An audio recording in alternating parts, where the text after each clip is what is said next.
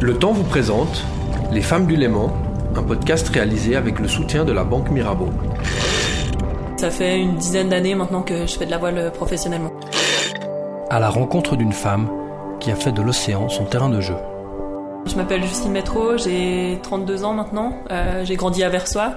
Justine a fait de sa passion son métier, de même que ses quatre frères et sœurs. C'est vrai qu'on navigue tous professionnellement maintenant. Euh, bah, je pense que ça nous est venu vraiment par, euh, par notre père qui nous emmenait naviguer, mais vraiment toujours, ça a été vraiment toujours pour le plaisir le bateau, pour les, week-ends, les vacances sur le lac. mon père n'est pas du tout un régatier, donc lui il n'était pas du tout dans cet esprit-là, mais je pense qu'il nous a plus donné l'envie euh, d'être à l'extérieur. On a toujours tous euh, pratiqué des sports, toujours, euh, passé beaucoup de temps dans la nature avec lui, que ce soit sur le lac, que ce soit à, la montagne, etc. je pense que ça, ça fait partie du, ouais, de, de l'influence que ça a eu sur nos parcours. Et puis surtout le fait que, que la voile se soit liée au bon temps, en fait. Celle qui a commencé d'abord, je pense que c'est, Elodie, donc l'aînée.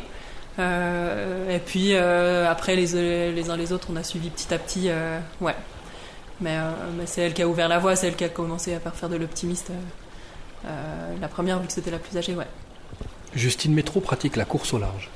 Elle a participé plusieurs fois à la course autour du monde en équipage. Elle a fait plusieurs transats, dont la fameuse Mini, qui se dispute en solitaire sur des petits bateaux de 6,50 mètres. Elle a terminé deuxième de cette épreuve en 2013 elle navigue depuis 4 ans dans la classe Figaro, réputée la plus difficile du genre. Le circuit Figaro, bah pour moi, c'est le circuit où il y a le plus de niveaux en solitaire. Euh, donc euh, tout le monde a le même bateau, c'est des bateaux d'une dizaine de mètres euh, en courant monotypie, donc tout est exactement pareil, à part les voiles sur lesquels on peut faire certains choix mais qui restent dans une jauge.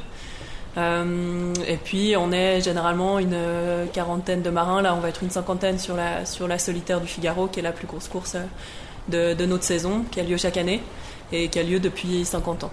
Donc, euh, donc voilà, et sur ce circuit, on retrouve toujours des, euh, un peu des légendes de la course au large qui, reviennent euh, pour certains quasiment à chaque fois. Et puis là, cette année, vu que c'est la première année avec, le nouveau bateau, avec le Figaro 3, il y a plein de, coureurs très expérimentés qui reviennent, comme Armel Lecléage, Jérémy Buyou, Yann Elias, Loïc Perron. Donc ça fait vraiment un beau plateau. Comme elle l'explique, le Figaro c'est très dur. Il faut naviguer dans les coins les plus mal pavés de la Bretagne Nord, dans les tempêtes du golfe de Gascogne et de la mer d'Irlande, et surtout, ne presque jamais dormir. C'est vrai qu'on navigue vraiment dans des coins, euh, ben, surtout à la pointe Bretagne, ou entre la Vendée et puis euh, la Manche, l'Irlande, etc. Donc des zones avec euh, pas mal de courants qui peuvent être assez ventés, et avec pas mal de cailloux aussi. Donc c'est vraiment intéressant de, ce côté-là stratégiquement, parce qu'il faut vraiment composer avec les courants, avec les effets de vent. Et, voilà, il y a, vraiment une grosse expérience sur ces circuits, donc il faut aller chercher tous les, petits gains à faire. Donc euh, je pense qu'on n'ira jamais autant frôler euh, les cailloux que, ce qu'on fait euh, sur le circuit Figaro. Et puis, bah voilà, du coup, c'est des zones où il y a toujours quelque chose qui se passe. c'est vrai qu'avant la fin de l'étape, il y a toujours des choses à faire. Donc, donc voilà, je pense qu'on dort en moyenne une heure par 24 heures sur des étapes qui durent 3-4 jours. Donc ça fait vraiment pas beaucoup, mais il faut euh, cette intensité pour euh, continuer de faire aller le bateau au mieux, parce que, euh, et aussi parce qu'il faut sûrement remanœuvrer pour aller se placer au bon endroit, ou parce qu'il faut changer de voile. Donc il y a un rythme qui est vraiment, qui est vraiment intense et je pense qu'on ne retrouve pas sur d'autres circuits en solitaire. Je c'est vraiment sur la, sur la concurrence avec les autres, sur le fait d'avoir envie de, de finir devant. Je pense que tous les figaristes en convoyage, on n'est pas du tout dans, dans le même mode. Souvent, je pense qu'il y a même quelques coureurs qui disent qu'ils sont plutôt dangereux en convoyage parce qu'ils ont de la peine à, rester sur le pont, qu'ils vont profiter de, beaucoup se reposer, etc. Mais quand, euh, quand euh, on est en course, je pense que c'est vraiment, c'est vraiment l'adrénaline de la course qui fait tenir euh, le rythme. Et voilà, c'est le fait de savoir qu'il faut être dessus parce que sinon tu vas, tu vas tout de suite. Tu, tu, risques de perdre des mètres qui seront, qui seront vraiment compliqués à rattraper plus tard. Je pense que je qu'il y a plein de coureurs qui sont qui sont comme moi ou qui sont même pires, je Mais euh, non, je pensais plus l'envie de l'envie de bien faire, l'envie d'essayer de, tirer le maximum du bateau, tirer euh, le maximum de, de moi-même. Et puis euh, et puis voilà, je pense que l'exigence de ce circuit, elle fait qu'il faut progresser sur tous les domaines et c'est ça qui est aussi intéressant. Donc et à terre et sur l'eau, il y a vraiment toujours toujours mieux à faire et toujours des choses à essayer d'améliorer. Et ça, c'est quelque chose qui, qui, me convient bien aussi, du coup. Je pense qu'on peut progresser, je pense qu'on apprend à mieux se connaître, à, à, savoir quand il faut faire attention, à savoir euh, quand, quand c'est vraiment important de se reposer, à pas, à pas se laisser piéger, à, à, se mettre dans le rouge. Je pense que ça, euh, avec l'expérience, on s'améliore vraiment. Et puis, je pense aussi à, à faire attention à anticiper un maximum, surtout quand les conditions sont un peu compliquées ou un peu chaudes. Euh, de ne pas prendre de risques avec le bateau, de ne pas prendre de risques avec les voiles pour être sûr de, pouvoir finir au mieux. Mais voilà, peut-être des fois, ça arrive tout le temps de faire des erreurs, mais euh, je pense qu'on en fait quand même de moins en moins euh, avec le temps. Il y a des moments de doute, il y a des moments un peu d'appréhension, surtout souvent un peu avant le, départ. Je pense quand on sait qu'on, part des, dans des conditions rudes ou qu'il y aura des tronçons sur lesquels il ne faudra pas faire d'erreur. Euh, mais, euh, mais voilà, c'est quelques moments dans la course. Euh, donc il faut, il faut composer avec. Celui qui parle peut-être le mieux de Justine Métro, c'est son coach. Je m'appelle Tanguy Le Glatin, je m'occupe d'entraîner des coureurs au large. Je connais Justine bah, depuis 2011. Justine a toujours été une, travailleuse. Hein, c'est vraiment sa caractéristique, elle est rigoureuse et, travailleuse.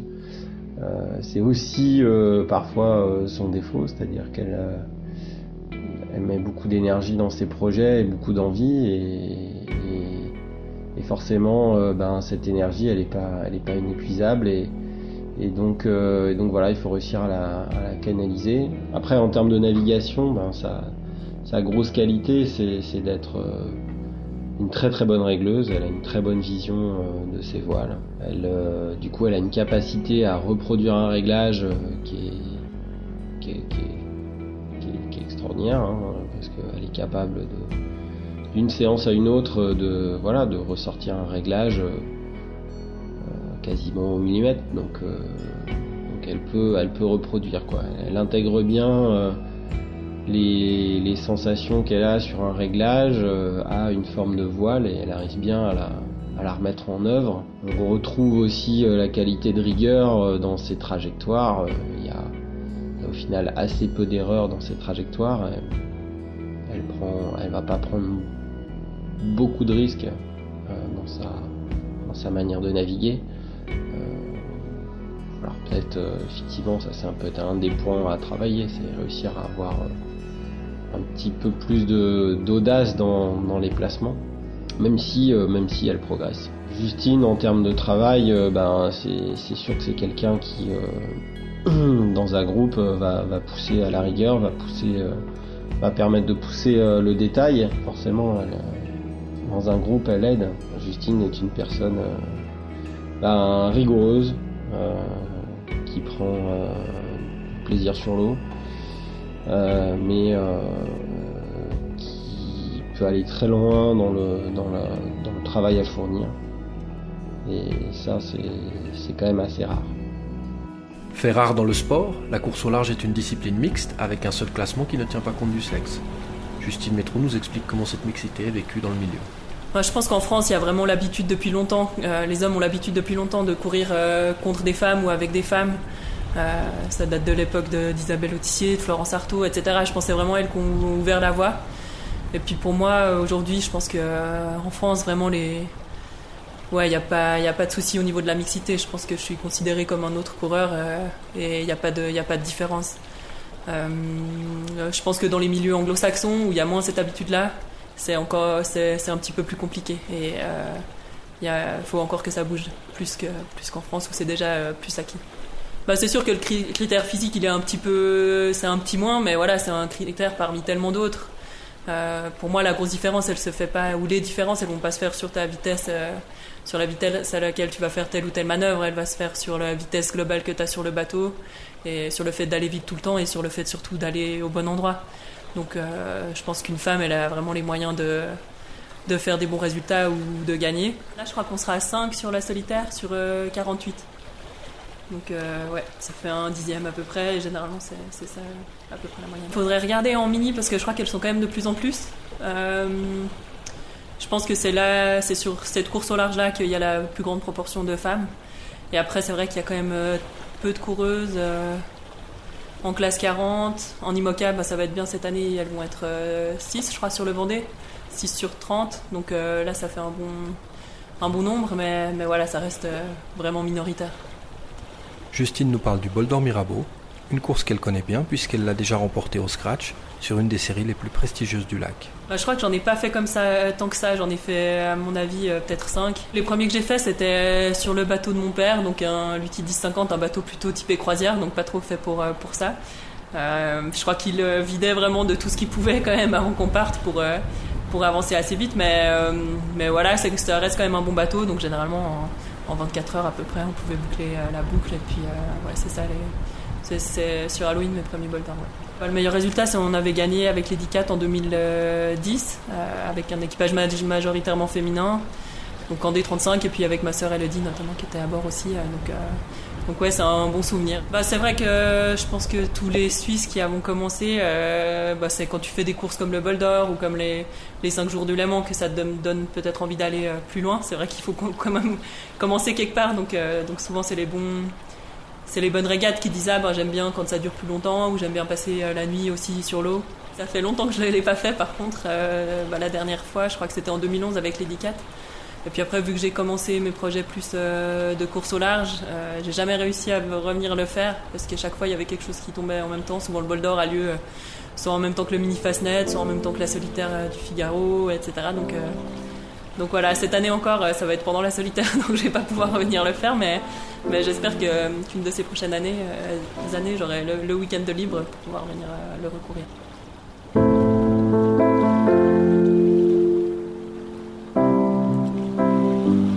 Merci d'avoir écouté cet épisode des Femmes du Léman. Je suis Vincent Gilliot. Ce podcast a été rendu possible grâce au soutien de la Banque Mirabeau.